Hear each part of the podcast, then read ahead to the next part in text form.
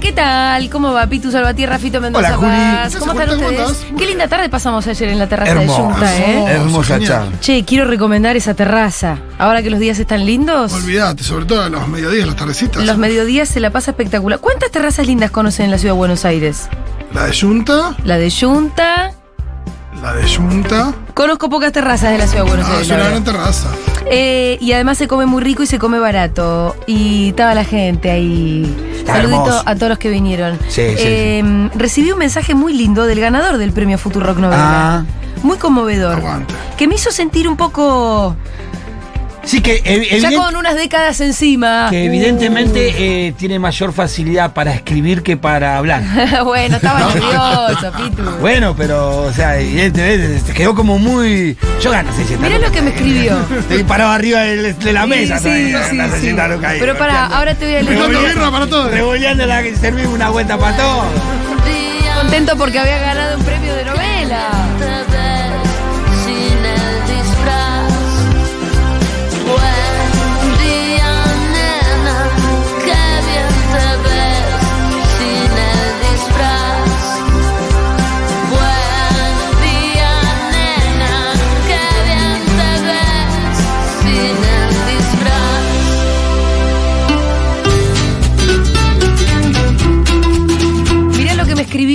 Robbie Tweet.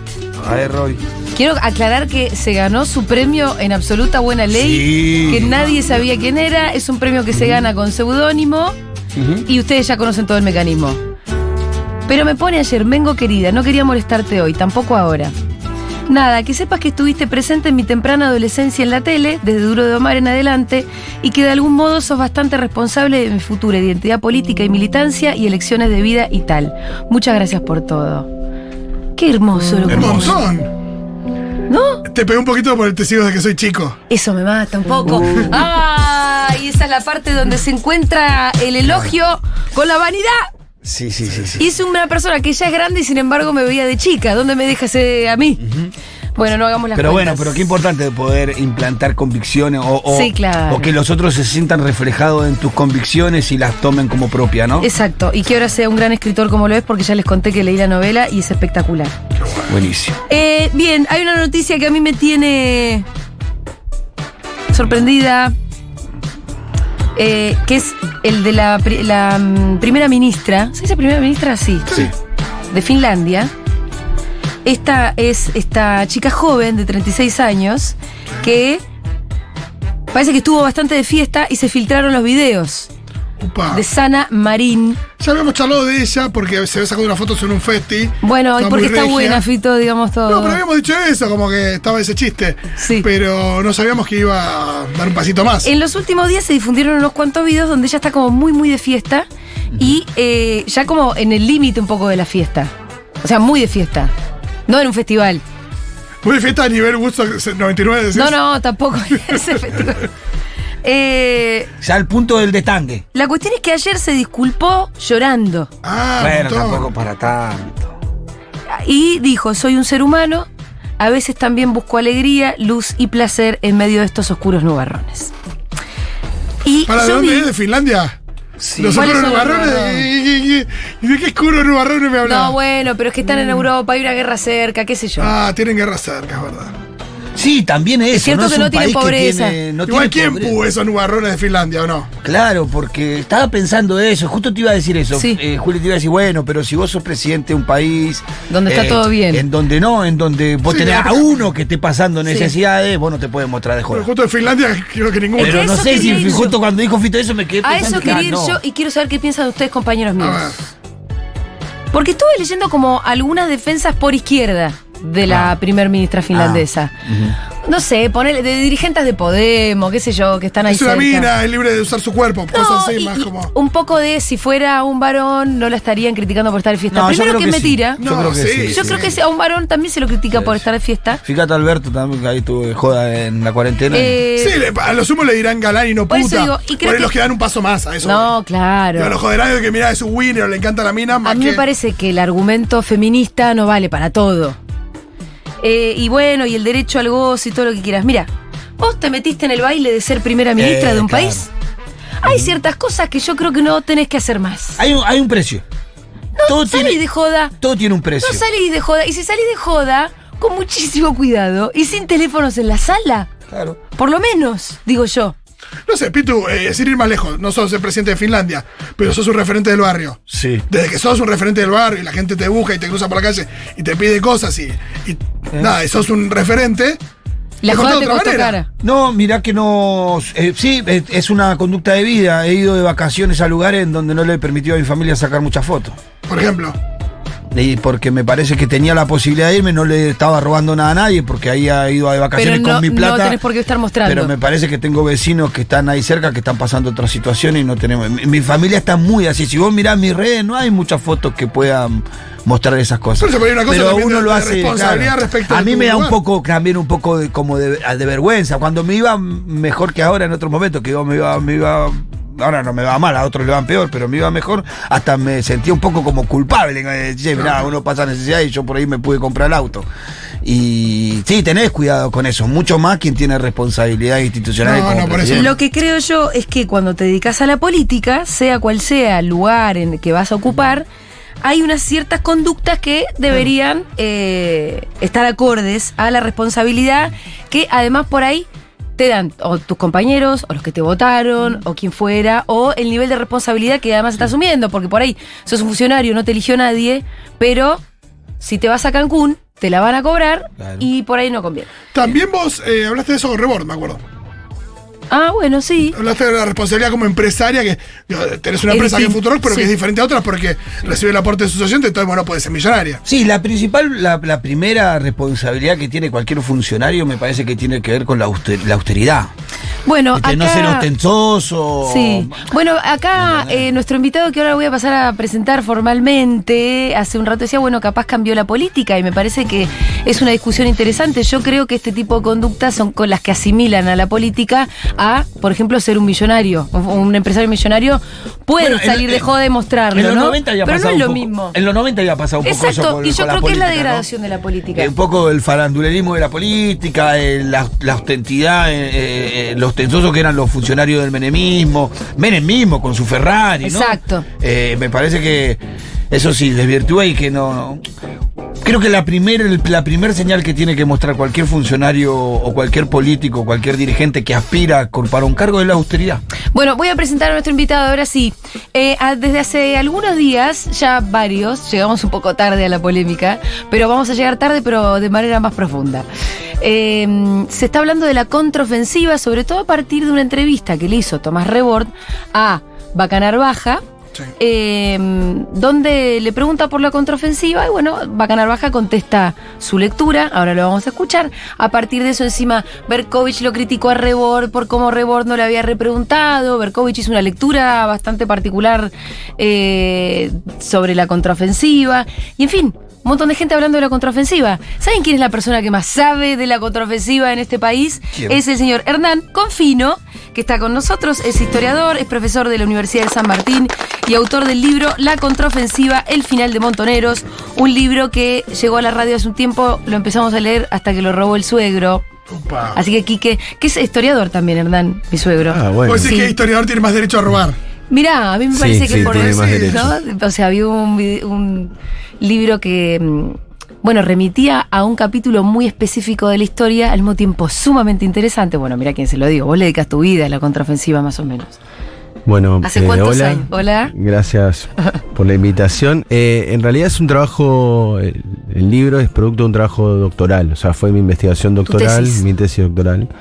Eh, y me llevó bastante tiempo, empecé 2013, 2014 y el libro salió en 2021. En 2018 me doctoré y en 2021 salió, salió el libro. Y bueno, pero son unos mucho cuantos tiempo. años muy metido en un tema, Mucho trabajo de investigación también, muchas entrevistas, muchas entrevistas. hablaste con los protagonistas. Con, ¿cuá- ¿Cuántas entrevistas tuviste que hacer para el libro? Eh, hablé con 20, 20 militantes Sí. aproximadamente, pero bueno, eh, con muchos hubo más de una entrevista. Claro. Así que sí, hay muchas horas. Sí, son ahí. muchas horas hablando además esto con los protagonistas directos. Eh, lo cual es, es muy interesante porque creo que todos conocemos un poco la historia de la contraofensiva. Ahora la podemos resumir porque va a haber gente del otro lado. Tenemos eh, oyentes muy jóvenes que capaz no todo el mundo sabe lo que fue la contraofensiva. Ahora resumimos como para después centrarnos bien en el tema. Eh, pero que siempre, claro, si a vos te cuentan la historia así nomás, creo que lo primero que la mayoría podríamos pensar es, ah, unos locos. Y si te pones a escarbar más y si vos te pones a conversar, bueno, esos locos seguramente tenían razones, ¿no? Eh, para hacer lo que hicieron. La contraofensiva tiene que ver con una contraofensiva justamente en el año, ¿qué fue? Del 78 al 80 y pico, ¿verdad? Sí, en octubre del 78, digamos, Sí. se declara por canales partidarios y comprende dos ingresos durante el 79 y el Es- 80 de militantes del exilio a la Argentina. Perfecto. La vuelta entonces de unos cuantos, cuantos militantes más o menos. Obviamente todos los Sí. números son... Son distintos. Sí, además no hay un número Sí. acabado porque en contexto de clandestinidad política. eh, pero podemos pensar que habrán participado en la contraofensiva entre quienes ya estaban acá y quienes Sí. vinieron, entre 200 y 300. Sí. Y bueno, el juicio oral del año pasado se basó en 84 eh, víctimas. Claro. O sea que estamos, si entraron de afuera 200 y hay 85 que fueron asesinados y desaparecidos aproximadamente. Eh, eh, pero eso, fue la vuelta del exilio de Montoneros en un momento en el que ellos deciden eh, que era, bueno, hora de volver, ¿no? De Sí. volver con, obviamente, con un objetivo, con objetivos eh, políticos. Sí, ahí se cruzan dos cuestiones Sí. para mí que habría que tener en cuenta. Una es que la dictadura decía desde el 77, y, y acá abro comillas mentales, que había aniquilado a la subversión, ¿no? Eh, con lo cual, la idea de volver también era que volviera la organización Montoneros a estar presente, si se quiere, en el contexto político argentino. Eh, y por el otro lado, lo que buscaban era, era una estrategia político y militar que buscaba eh, su pata política propagandística e interferir eh, canales de televisión con proclamas eh, montoneras, muchas grabadas por, por Firmenich. Y por ¿Y el, esto llegó a suceder? esto llegó a suceder. O sea, en la tele vos estabas mirando la novela Exacto, era. Eh, yo encontré cables desclasificados eh, en donde se habla de estas interferencias, eh, mucho durante partidos de la Copa Libertadores del Sí. 79 y también había una novela de Andrea del Boca, no Sí. recuerdo cuál, que parece que congregaba a toda la familia en torno sí, a la entonces tele. era interferida. Entonces solían interferir, se podía interferir un solo canal, era un aparato que habían fabricado los Sí. montoneros. Eh, Y ahí metían videos de Firmenich hablando. videos de la no, gente. en realidad, o sea, supuestamente... eh, En vivo. No, era un cassette, o sea, Ah, no había audio, video, era, era solo un audio. La pantalla se ponía en negro y se escuchaba un Ah. audio, ¿no? Se- No se- había imágenes.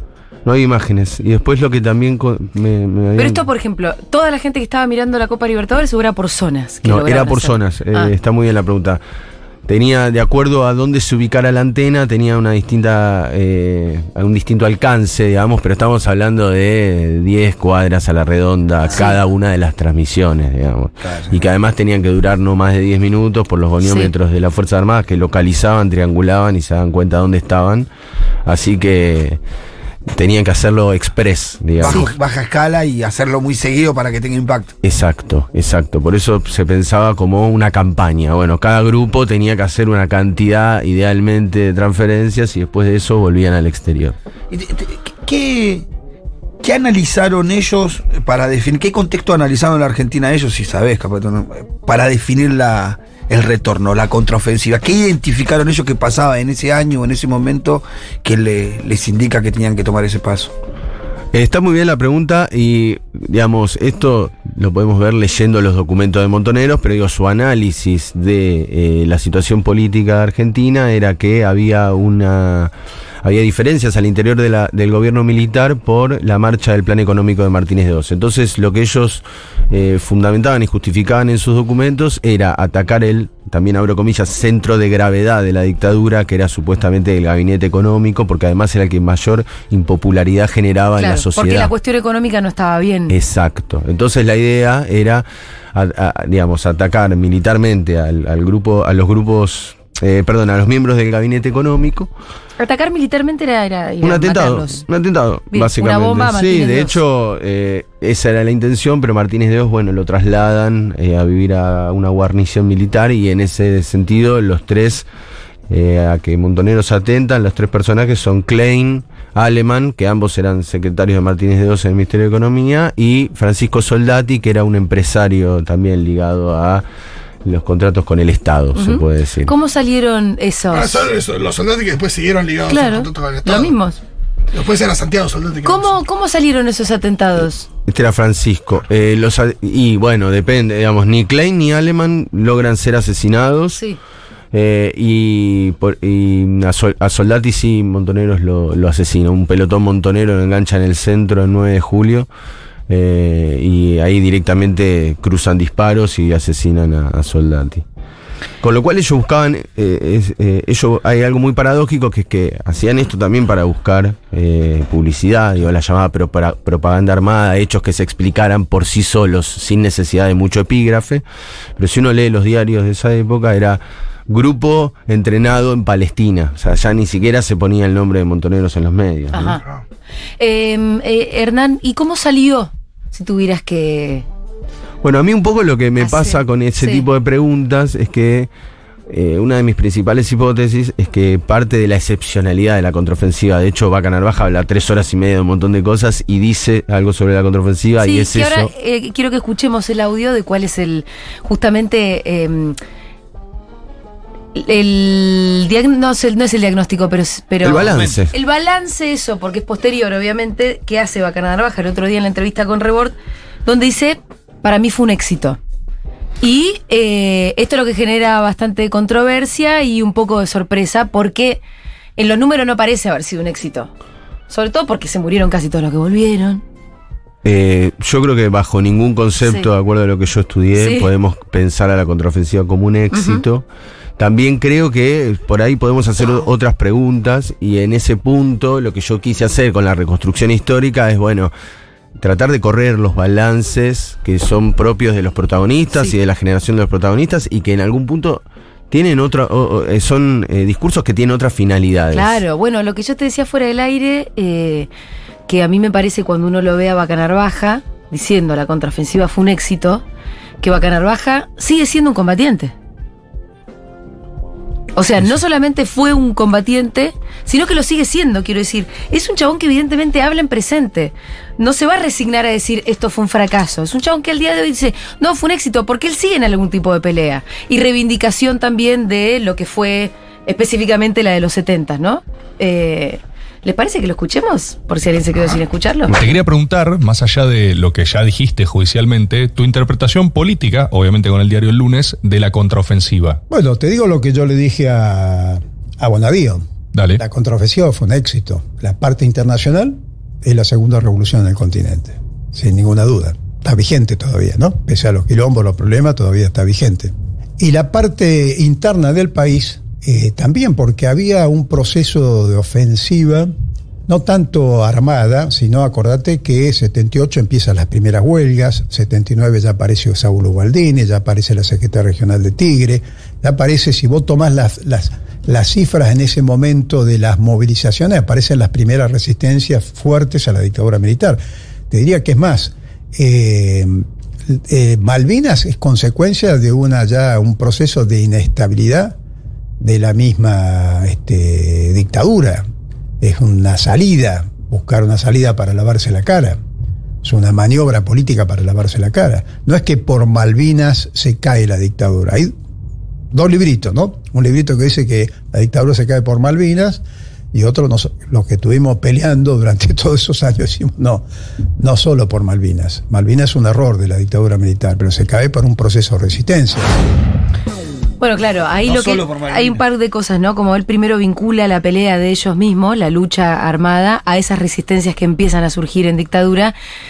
Esta es una de las cosas que a vos como historiador te preguntaría qué tanta vinculación te parece que hay ahí o si es un poco una ilusión que tiene él. Eh, y la otra pregunta ya me la olvidé, pero me la puedes preguntar, eh, me puedes contestar esta. Eh, bueno, no, claramente una de las cuestiones que plantea Narvaja ahí en el audio que escuchábamos tiene más que ver con un posicionamiento político presente que con una suerte de veracidad de los sentidos del pasado, digamos. De hecho, si vemos documentos, eh, vamos a ver que todas las expresiones que no eran montoneros y que se dedicaban, tenían otra manera de, hacer política opositora al régimen militar, van a condenar los atentados y van a condenar toda la historia de la organización armada, ¿no? Con lo cual, vincular eh, eh, el sindicalismo más combativo que surge entre el 79 y el 80 a la acción de montoneros es más un- una cuestión presente, si se quiere, que algo que tuviera que ver con el pasado. Y en ese sentido a mí me parece muy sintomático la, auto- la primera autobiografía de Perdía, que es del 97, que es otro de los comandantes, excomandantes de Montoneros. Él dice eh, que el Es diagnóstico... uno de los sobrevivientes, ¿no? Exacto. Dice, el diagnóstico de la contraofensiva, dice, el diagnóstico era correcto, lo que pasa es que no había ninguna manera de que Montoneros pudiera incidir con sus recetas políticas en el curso de los acontecimientos. Claro. Con lo si cual- la CGT ya estaba haciendo grandes movilizaciones en la calle, no, no era ni por Montonero, ni iba a pasar nada con Montonero. Y de hecho podemos pensar algo que lo plantea digo, toda la literatura especializada sobre la dictadura, el régimen militar, etcétera, el terrorismo de Estado, y que tiene que ver, bueno, ¿dónde están los factores de deslegitimación de la dictadura? Porque estamos en 1979 y no tenemos que perder de vista que el punto de legitimidad de origen de la dictadura es justamente aniquilar a la subversión en términos, digamos, de, de época. Con lo cual seguía siendo incluso hasta un mito que movilizaba a la propia dictadura. Eh, con lo cual pensar hoy en día a la distancia que fue po- la contraofensiva una de las razones de esa deslegitimación no tiene no guarda ningún tipo de, de consonancia con lo que fue el, el proceso histórico. Al mismo tiempo, así como... eh, Perdón, plan- al mismo sí. tiempo la, la mirada en la sociedad respecto de, de- de la lucha armada no es que. No sé, uno piensa que después con el tiempo hay, hay una mirada también un poco diferente, pero en ese momento, ¿cómo era? Bueno, en ese momento, digamos, para eso tenemos que pensar en toda la época de radicalización político-militar de la Argentina, si se quiere, y no solo de la Argentina, también del continente, etcétera, y otras partes del mundo, y que esto arranca a fines de la década del 60, Ah, ¿sí? y se prolonga hasta 1980, que es la, de hecho los últimos atentados como parte de una estrategia más amplia fueron lo de la contraofensiva. Sí, en el 70 fue el secuestro de Aramburu, ¿no? Exacto, en el, en el 70 es el secuestro de Aramburu con el que... Ahora, ahí, ahí va a decir, porque por ahí es eh, eso que decía Fito, ¿no? La, la, cómo lo percibía la gente. Por ahí, quizás pregunto, ¿puede ser que Montonero haya basado la contraofensiva en el impacto que tuvo la primera aparición de Montonero en el secuestro de Aramburu y quizás lo que impactó en la sociedad en ese momento? ¿Quizás buscó lo mismo? Bueno, está buenísimo. Eso que vos decís es lo que es lo que dice Perdía en sus memorias. Dice, había una, no, no, había una tendencia puchista, digo, porque esto ya había pasado, que una pequeña vanguardia había dado con un acto. Eh, ¿Qué fue ese? que fue el secuestro de Aramburu y de golpe eh, Montonero se había vuelto como muy representativo de un sector político que era lo que llamó la tendencia eh, revolucionaria del peronismo. Dicho esto, eh, si, si pensamos en cómo fue el proceso político, digo, claramente una cosa es el momento 69, 73, que es sobre el final de la dictadura de la Revolución Argentina, y las sí, con cosas una dictadura con contradicciones internas muy marcadas encima. y las cosas empiezan a cambiar, sobre todo desde la legitimidad social, una vez que hay comicios eh, y que gana Cámpora primero, y bueno, después Perón, después viene todo el endurecimiento represivo y directamente Montoneros vuelve a pasar a la clandestinidad en septiembre del 74 para enfrentar con las armas al gobierno que un año antes había, digamos, había participado en la campaña electoral.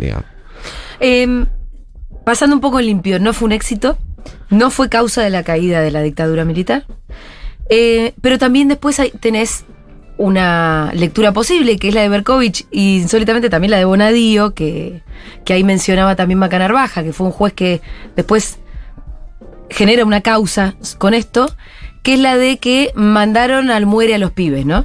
Entonces la gran pregunta de la contraofensiva es si acaso la dirigencia montonera mandó a morir a sus militantes. Bueno, la, la respuesta corta es Sí, no. no. La respuesta corta es no. No pero- querían que se mueran, digamos, para empezar. Pero.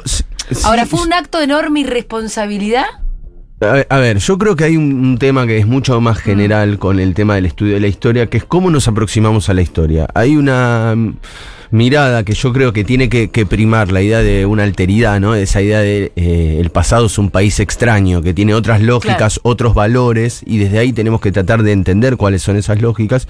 Pero también está la, la mirada muy presentista sobre el pasado. Entonces, eh, digo, el valor de la vida individual, no solo al interior de Montoneros, al interior de Montoneros, del PRT, de los Tupamaros en Uruguay, del MIR de Chile, de la OLP, digo, no, no tenía el valor la vida individual que tiene hoy en día. Digo, incluso las propi- los propios conceptos políticos eran otra cosa. No era lo mismo el concepto de democracia en 1978, 79, 80, digo, que se hundía en el siglo XX argentino, que lo que se puede pensar hoy con, de- por democracia, digamos, 40 años después de la restitución y restauración democrática. Entonces, yo creo que hay que poner eso siempre en contexto, porque de otro modo pasa que hay... Hacer lecturas con otros prismas. Sí, y totalmente anacrónica, Sí. y en algún punto no... Claro, eh, hoy, hoy, hoy morir por la causa, uno piensa en, en no sé, el terrorismo islámico, una cosa como que, que uno ya la siente como más extrema y, y en el presente la imagina, solamente te la imaginas ahí, por lo menos en, el- digo, en el imaginario popular.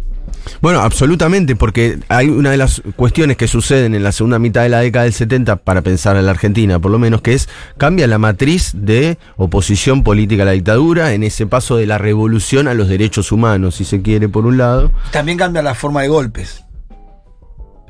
Sí, sí, también. es que- fundamentalmente las botas, lo- lo- los militares como medio de interrupción de los gobiernos eh, de los gobiernos democráticos genera la contraofensiva o, o los grupos armados, le dan lugar al nacimiento o al desarrollo de su grupo armado. Cuando los golpes son blandos, mediáticos, por supuesto que la respuesta que da la sociedad, aún esos jóvenes trasladadoras son otras.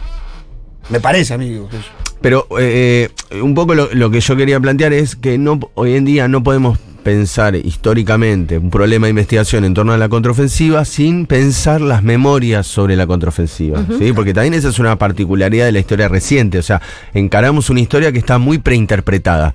Muchos escribieron sobre los 70, muchos dieron sus verdades, muchos eh, trataron de hacer los balances políticos, las autocríticas, las justificaciones, todo eso encierra la contraofensiva. Entonces yo creo que parte de reconstruir a la contraofensiva no tiene tanto que ver con llegar a un núcleo puro de verdad de los hechos, sino con también empezar a mostrar un montón de otros discursos que tienen sus propias motivaciones. Y empezar a entender las subjetividades, ¿no? Yo también te eh, arrancaba la entrevista diciendo, bueno, vos entrevistaste a un montón de personas que fueron eh, protagonistas de eso. Entonces, eh, te haría la próxima. Bueno, para. Dale. La pregunta de si mandaron al muere a los pibes, eh, la respuesta es Ah, no. bueno, y un poco lo que yo quería decir Sí. es que esos propios discursos que hoy están dando vuelta, ¿no? El de los jóvenes ingenuos manipulados, el de los héroes que dejaron la vida por un ideal. O de los locos. O el de los locos que volvieron Sí. porque necesitaban la guerra y la clandestinidad. ¿eh? Digamos, son tres miradas muy nativas de parte de distintos actores de ese mismo proceso. De hecho, incluso en febrero del 79 se produce la, la fractura del grupo que estaba nucleado en torno a Galimberti y a Hellman. Y ya desde ahí empiezan a hablar de esta cuestión de que la conducción de Montoneros manda al frente a los militantes para que los repriman en la Argentina. Ahora, lo cierto es que si nos desapasionamos un poco Sí. del presentismo que genera el tema, nos vamos a dar cuenta que en la contraofensiva eh, murieron también dirigentes, Claro. y estoy pensando en Mendizábal, que era el número 4, estoy pensando en Armando Croato, que era el principal dirigente sindical, por Sí, ejemplo. sí. Eh, y si nos vamos más atrás, entre el 75 y el 80, bueno, tenemos también eh, los secuestros y los asesinatos de Roberto Quieto, Carlos Hover, Lino Roque. eh, Claro, a muchos de ellos no los conocemos justamente porque los mataron entonces, entonces nos acordamos más de los sobrevivientes porque están vivos hoy. Pero saber que de esos dirigentes hay un montón que... Ahora, la mirada que hubo una, un, un complot, digamos, Sí. o un arreglo entre montoneros y la dictadura, no, no, no tiene ningún respaldo, no existe ninguna fuente, ningún documento Ajá. que y además lo respalde. tampoco habría una explicación política. ¿Para qué harían eso? Y además voy a otra cosa, si, Ah, si- pero el mandarlo, perdón, pero mandarlos al muere implicaba un supuesto acuerdo con la Hay, dictadura. hay algunas, co- hay Porque algunas uno, podría pensar también la posibilidad de, de nuevo, haciendo, imagínate, en el aire, pero esto de mandar al muere como diciendo, bueno, por la causa, eh, Sí, por una cuestión, yo decía eso, ¿no? Como un acto de mucha irresponsabilidad. eso, Eso, es, lo- eso. eh, Pero, pero a partir de un acuerdo con la dictadura es todavía más difícil de hay algunas de creer, versiones, ¿no? hay versiones. De... Bueno, en 1980 eh, el grupo de, se llamaba de infantería, los grupos militares, eh, eh, como le ponía Montoneros, es prontamente secuestrado en 15 días entre febrero y marzo del 80 y a partir de esas caídas se labra una, y una confesión de Nicolaides, que era el gener- un general del ejército, empieza una causa que es la que termina teniendo Bonadío claro. cuya hipótesis es que los tres dirigentes sobrevivientes, Firmenich, Perdía y Bacanano Baja, eran partícipes necesarios de la represión a esos 15 militantes porque habían ordenado que volvieran al país. Esta hipótesis no se puede probar de ninguna manera, y de hecho terminan recusando a Bonadío, la causa pasa al hijo. el mismo etcétera. Bonadío, es el mismo Bonadío que nosotros conocemos. Sí, Claudio Es el mismo el hijo, siempre lo mismo. Y el mismo Ariel Lijo, exactamente. Entonces, a mí algo que me parece interesante es ver cómo ahora que la contraofensiva volvió a ser un tema de agenda, los discursos que se vuelven a conjugar, a barajar y a dar de nuevo, son los mismos que ya vienen eh, estando para analizar es el final de la lucha armada en la Argentina, ¿no? Y que tiene que ver con discursos o fuertemente épicos y empáticos, a los que no se les puede criticar nada, eh, y, y a, y a discursos también que condenan moralmente el accionar político-militar de las organizaciones. Entonces, digamos, desde los dos lados impiden la comprensión de esas lógicas del pasado. ¿Por qué pensás que eligen volver aquellos que vuelven? Bueno, eso está eh, desarrollado además, en el libro, así. eh, le- compren el libro. Hernán el libro. Em, pero porque, sí, me imagino que cada uno tendrá más o menos sus propias razones, ¿no? Pero en general, contar además que había gente que ya había sido secuestrada, que había sido torturada, que había zafado de eso y que elige volver. Esto a mí es algo que me sorprende. Si yo estoy en un centro clandestino y yo zafo de la no, no, te tortura, vas a ir a- ahí sí, a, Me voy a Marte. Finlandia, ahí sí, Finlandia. Sí, sí, sí. ¿viste? Y no se me ocurre volver. Además que ya tenían Estamos con la ya- cabeza Sí. del día de hoy, igualmente. Sí, sí, de Entonces nuevo, digo, parte de eh, eje- hacer ejercicio histórico tiene que ver con algo muy difícil que es olvidarnos de cómo terminan los procesos que estamos investigando. Perfecto. Pero la pregunta sirve justamente para que vos me contestes cómo era la cabeza de esos militantes que eligen volver. ¿no? Hay, hay muchas razones. Eh, a mí me llamó la atención cuando investigaba que yo al principio pensaba que todos me iban a reproducir Sí. el diagnóstico que escribían los dirigentes en los documentos. Sí. Y pasó muy poco eso. Como que cada quien tenía Su motivación. su relaboración presente de por qué había vuelto. Entonces Ajá. hay, hay motivos muy subjetivos que no hablan de eh, ni el tope de la acción política en el exilio o de la posibilidad de agrietar a la dictadura, sino que quizá hacen hincapié en que la estaban pasando muy mal en el exterior o que toda una generación y, y novias, novios, amigos, amigas eh, habían sido secuestrados y desaparecidos, sentimiento de culpa, había un poco de, de todo en ese combo. Entonces, y que tiene que ver con cómo era la propia militancia los 70. Era una militancia que fusionaba las esferas públicas y privadas, digamos. No había un lugar de intimidad. Había, porque lo construían los propios militantes en transgresión con las propias normas de las organizaciones, pero digo, la idea era una militancia total. Claro. Eh, y entonces es difícil también eh, tratar de hurgar en esos, en esas distintas motivaciones, pero así como están quienes de- me, re- me recitaban los propios documentos de Montoneros, también estaban quienes volvieron incluso sin haber leído ninguno, o que estaban enamorados en el, en el exilio y que volvía, una de las dos personas estaba políticamente totalmente definida a volver y la otra también volvía. Y vos decís, Claro. bueno, ¿por qué volviste? Y porque vuelve mi volvía. compañera.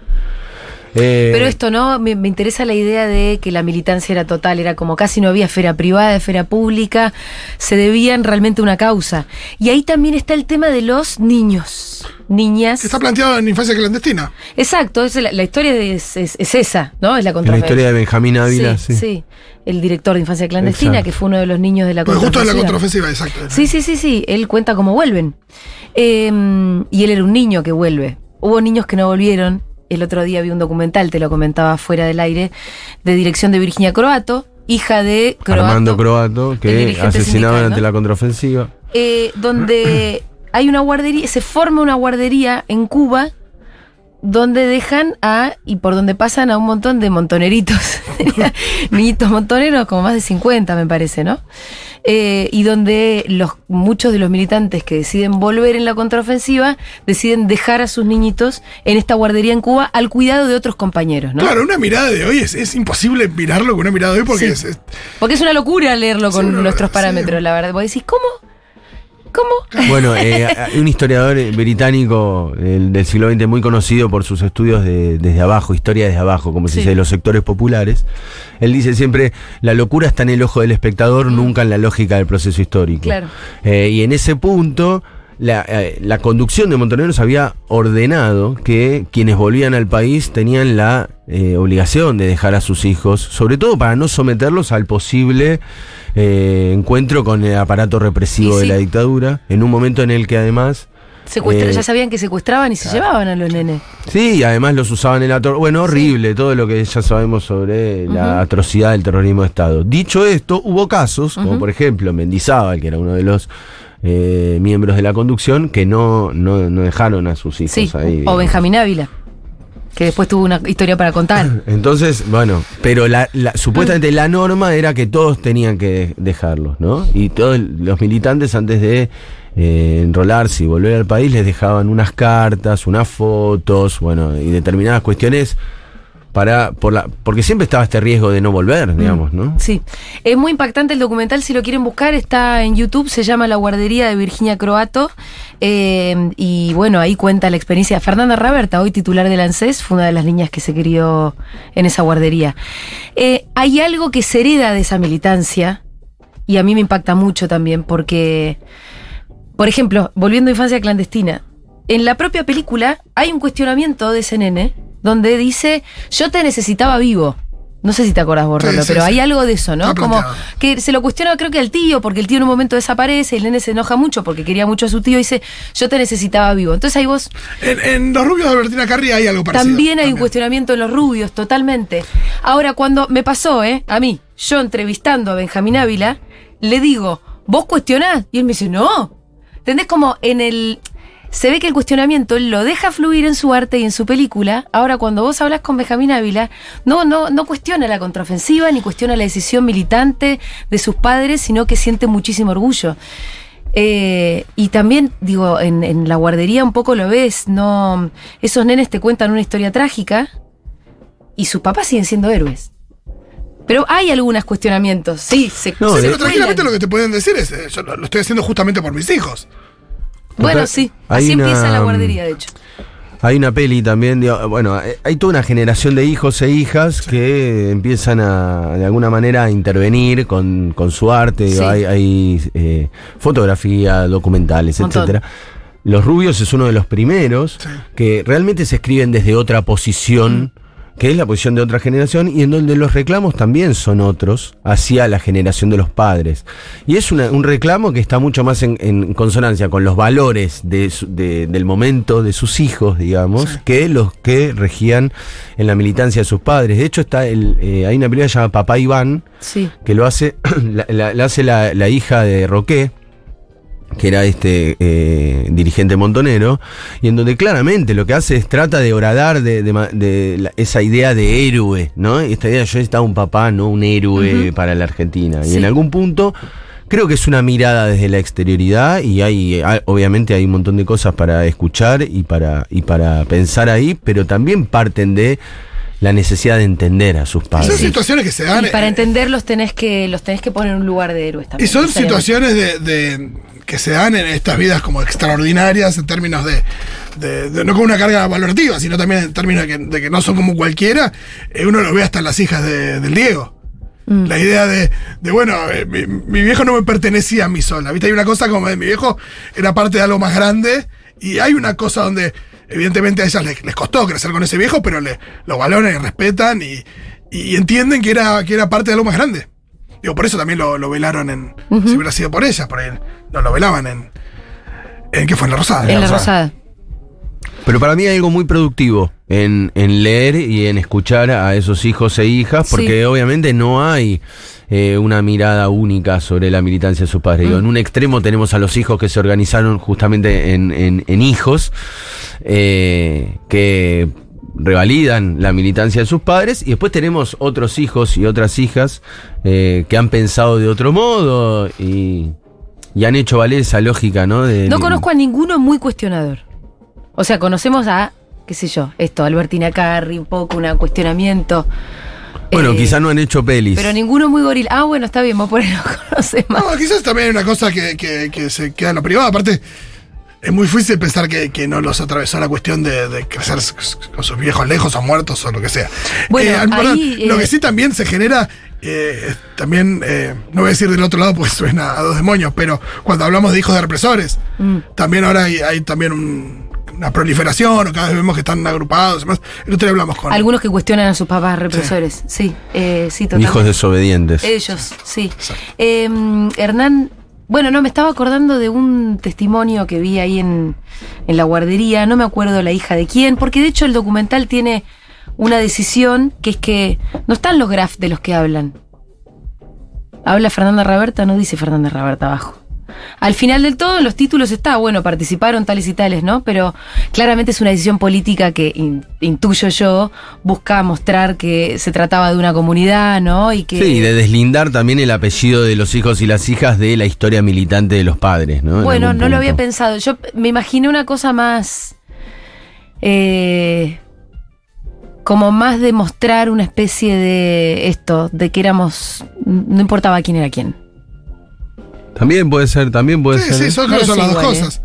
Pueden ser las Pueden dos ser cosas. las dos cosas. Eh, pero volviendo, no, Sí. no quiero ser muy reiterativo, pero Sí, una sí. de las cuestiones para mí que está muy bueno pensar en clave histórica es, bueno, cómo se ha ido recuperando el pasado militante de los 70, pero también el pasado del terrorismo de Estado y la dictadura a lo largo de los distintos contextos que se abrieron de la restauración democrática hasta el presente.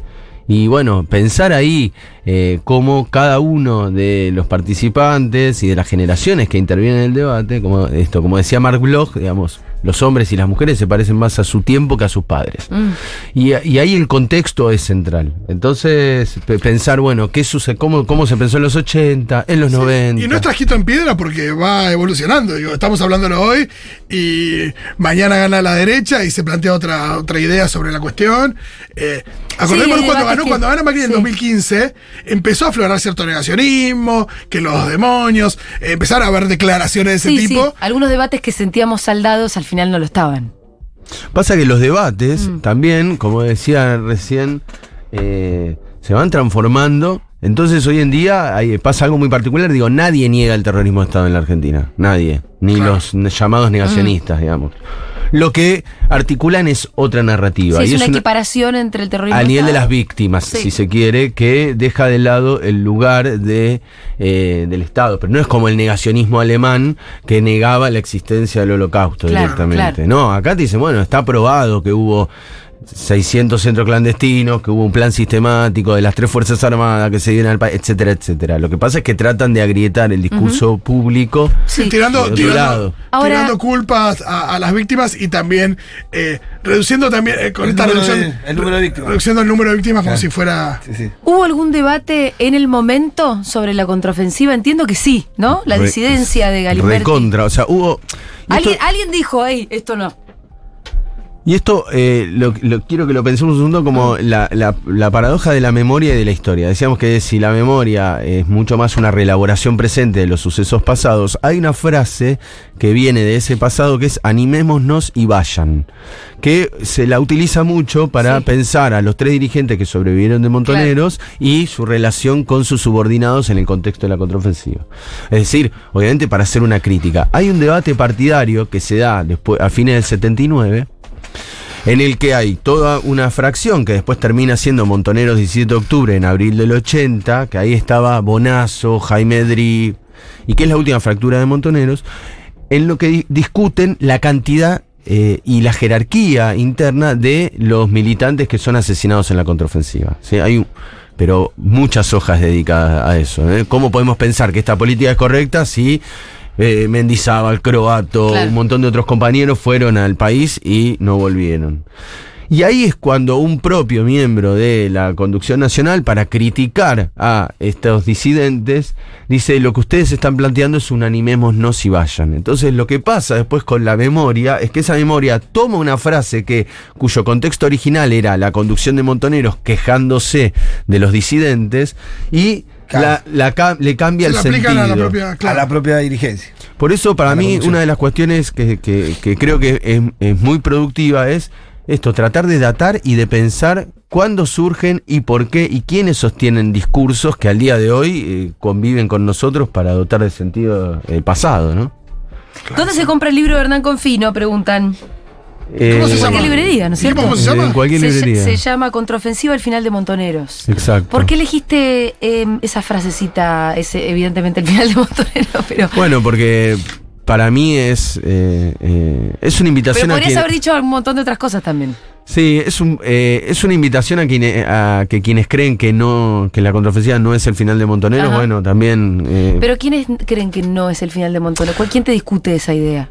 Eh, digamos, ¿Qué sigue fue? habiendo historia de Montonero después de la contraofensiva. Eh, mi hipótesis es que ya no, no, digamos, de hecho se termina integrando intransigencia y movilización peronista como una Sí, tendencia. sí. Igual es verdad que el final de Montonero fue como una especie de fade fue- out, ¿no? Como exacto. se fue apagando Nunca- como una velita. Nunca escribe eh, un comunicado donde abandona la lucha armada. Claro. Sin embargo, eso es lo que sucede en mayo de 1980, por ejemplo. Entonces, después de eso, Montoneros queda medio conminado a los dirigentes que están en el exilio escribiendo comunicados. Porque prácticamente eh, llega a una desarticulación total la organización. Y también hay que entender eh, las memorias que se tejen hoy, desde dónde se tejen, que lo que buscan es recuperar un legado de supuesta resistencia frente a la dictadura. ¿no? Y esta idea de, bueno, no, no ganamos en la historia, ganemos en la memoria. ¿no? Hay también algo de eso. Bueno, tenemos millones de mensajitos, pero millones. La gente está muy excitada con esto, ¿eh? Son muy nerds nuestros oyentes. Les vamos a hablar una hora entera de la contraofensiva y están como locos. Sí, sí. Eh, El Luzu no sucede, hay que decirlo, ¿no? en Luzu TV no pasa esto. Uy, mira lo que me está pasando. Vos La contraofensiva en el boliche sería el Luzu, ¿o ¿no? Eh, Hablando de boliche, acá dicen, vamos, me discute mucho la idea de que, de que la primer ministra finlandesa puede hacer eh, una fiesta de su vida. Dicen que es lo mismo que se le hace a Ofelia. Yo creo varias diferencias. Una cosa es ser una legisladora de la ciudad de Buenos Aires y tener 20 años. Otra cosa es ser la primer ministra de un país y ya ser más grande. Quiero decir, hay grados también de lo que estamos diciendo. Pongamos a Cristina en esa misma situación. No siendo presidenta. Pero además, no te la imaginas nunca, Cristina, en Por una eso, situación como Cristina estaría ahí, eh, fue presidenta de este país, figurémosla de esa manera. Cristina no lo hacía, Además, no lo haría, no lo hizo en 10, en 8 años de Hay que pensar en términos de las consecuencias de tus actos Claro. también.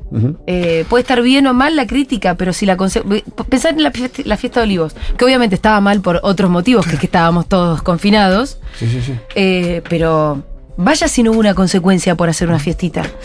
Eh, Maribel dice, por favor, suban esto a un podcast. Claro que sí, lo vamos a subir como todos los contenidos que hacemos, lo subimos a... Mirá lo que me está pasando. Sí, sí, sí, te veo. Se ¿Qué te está pasando? el iPad se le Me puso- aparece el teclado en el medio.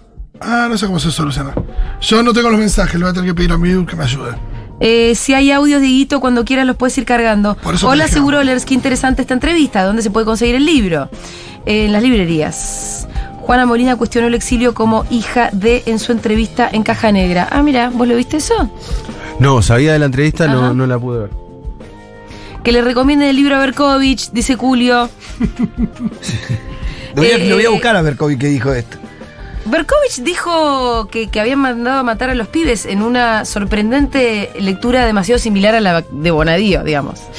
Hace unos días le hablé de La Guardería a Margaret Randall, que es poeta octogenaria feminista y activista estadounidense, que traduzco y recomiendo porque es un personaje increíble. Y le encantó una joyita ese documental. La verdad que sí, es muy, muy lindo el documental. Eugenia dice excelente nota, siempre suman les historiadores, la hermana de Victoria Donda participó en los actos de organismos en defensa de los represores. Ah, mira, no sabía.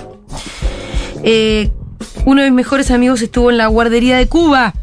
Fue su gran tema de terapia durante muchos años. ¿Y qué te parece? Imagínate, ¿no?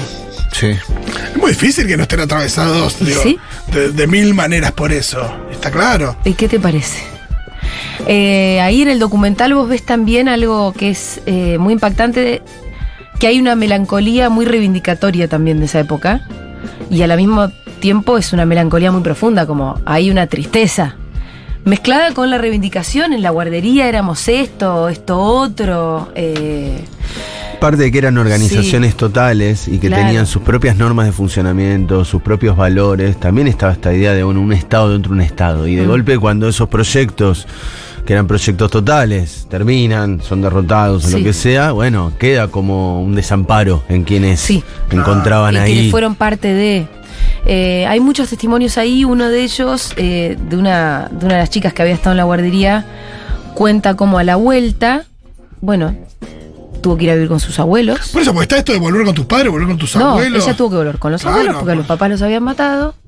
Donde la abuela además no quería saber nada con esa historia que había de su, de su propio hijo capaz. Todas las, las cartas y las fotos que tenía esta nena, la abuela las mete dentro de una almohada que cose como para esconderla y que esta nena no tuviera más eh, el recuerdo de sus papás, tal vez para salvarla de la Sí, pena, muy ¿no? difícil, claro, no. Pero bueno, pero esta nena le quitan las cosas que eran de sus papás. La nena venía con un acento cubano que tuvo que corregir para empezar a ir a la escuela, porque de dónde llegaba esta nena con acento cubano, que era argentina con acento cubano.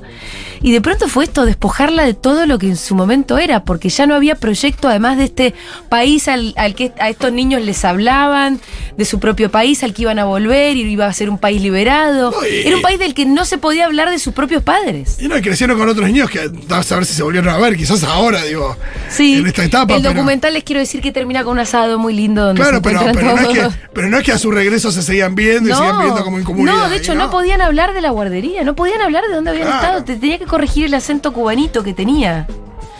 Ese, esa, toda esa historia es de lo más trágica, ¿no? Para pensar. Sí, sí, hago una recomendación, lo de, bueno, la trilogía de Laura Alcoba. Laura Alcoba escribe La Casa de los Conejos y también este, la narradora, eh, ella fue hija, eh, es hija, digamos, se fue al Sí. exilio con su mamá, pero bueno, también adopta el punto de vista infantil, ¿no? Una idea medio que lleva Benjamín Ávila. eh, Claro. Bueno, y esto narrado, La Casa de los Conejos, es una muy linda escritura. Natalia dice, gracias por esto, soy fanática de la contraofensiva. Acá tenés una colega. Igualmente que genera, verdad, mucha. Qué difícil. Eh, leí todo lo que vi, lo que pude, el corto peli documental, entrevista que encontré, obsesión, que no entiendo, pero obsesión en sí, jaja. Bueno, tenés que leer el libro de Hernán Confino, entonces. Eh, hola, Seguroles, por favor hagan el recorte. Sí, sí, no se preocupen, eso está. Em, ¿Qué más? En la Casa de los Conejos hacen una crítica súper interesante a Montoneros. Aparece Clara Anaí. ¿Cómo que aparece Clara Anaí? ¿Mariani? Bueno, sí, supuestamente. eh, pasa que la Casa de los Conejos también Ah, tiene una claro, porque es visión. una ficción, perdón. tam- también tiene una visión, eh, perdón, visión, una versión eh, cinematográfica. Ajá, Pero en realidad es este texto de Alcoba. sí. eh, eh, y que hay algo muy paradójico que es que ella se va a Francia con, con su madre, digamos, y escribe la novela en francés. Ah, mira. Como que hay algo ahí que. Y la traduce otra persona al español, digamos. No, no- no la escribe en castellano. Bueno, eh, muchos mensajitos. Esto fascinante. Por favor, de vuelta el nombre del documental. La guardería, pero búsquenlo como la guardería de Virginia Croato, porque les van a salir un montón de cosas cuando pongan la guardería. Sí, bueno, la guardería. eso. Eh, pero así se llama el documental, entiendo yo. Pero viste hay cosas difíciles de buscar. Sí, Por ejemplo, querés buscar Pink a la artista. Y te sale el rosa. Peppa Pig, te saca algo así. Querés buscar, hay, hay varias cosas ahí como. La película Triple X, no la busques. Hay una con Vin Diesel que se llama Triple X. Ah, no, porque antes te comes un par de cosas ahí. Ah, Hay que claro. ver, poner Triple X, Vin Diesel. Eh, Hernán Confino estuvo, pasó por Seguro La Habana. Gracias por haber estado, Hernán. Gracias a ustedes. Muy interesante la entrevista. Él es historiador, profesor de la Universidad de San Martín y autor del libro La contraofensiva, el final de Montoneros. Para quienes tengan más interés en este tema, bueno, hay muchísimas entrevistas y un montón de información. Hernán, gracias por haber estado acá.